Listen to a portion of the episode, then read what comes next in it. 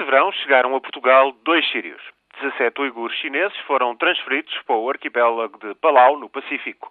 A Arábia Saudita também aceitou três detidos e outros países negociam receber prisioneiros ilibados de acusações de terrorismo. As libertações processam-se a conta-gotas e ainda há mais de 220 presos na base de Guantánamo. Obama não vai assim cumprir a promessa de encerrar a prisão em Cuba até ao final de janeiro. Hoje mesmo, o assessor da Casa Branca responsável pelo intratável dossiê de Guantánamo, Gregory Craig, demitiu-se.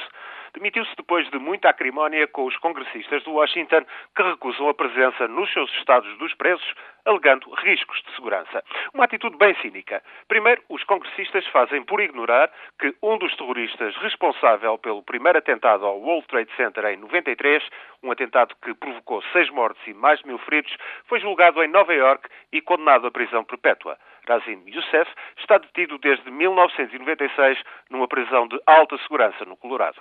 Depois, os cínicos congressistas passam os alegados riscos de segurança para outros países, ignorando que abusos e erros na luta antiterrorista, esses abusos, como a prática de tortura que criaram um embaraço legal de todo o tamanho, foram afinal responsabilidade da anterior administração norte-americana e do presidente Bush.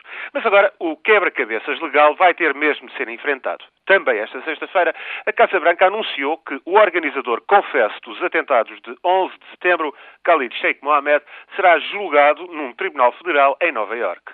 Outros quatro presos de Guantánamo também serão presentes a julgamento nesse Tribunal Civil de Nova Iorque. O julgamento, com a acusação a poder pedir pena de morte, vai ser um teste. Basta lembrar que Khalid Sheikh Mohammed foi submetido à tortura do afogamento simulado 183 vezes depois de ter sido entregue aos Estados Unidos a seguir à sua captura no Paquistão em 2003.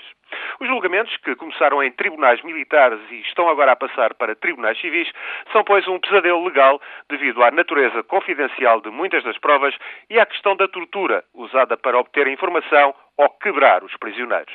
Este pesadelo vai passar agora para os tribunais civis.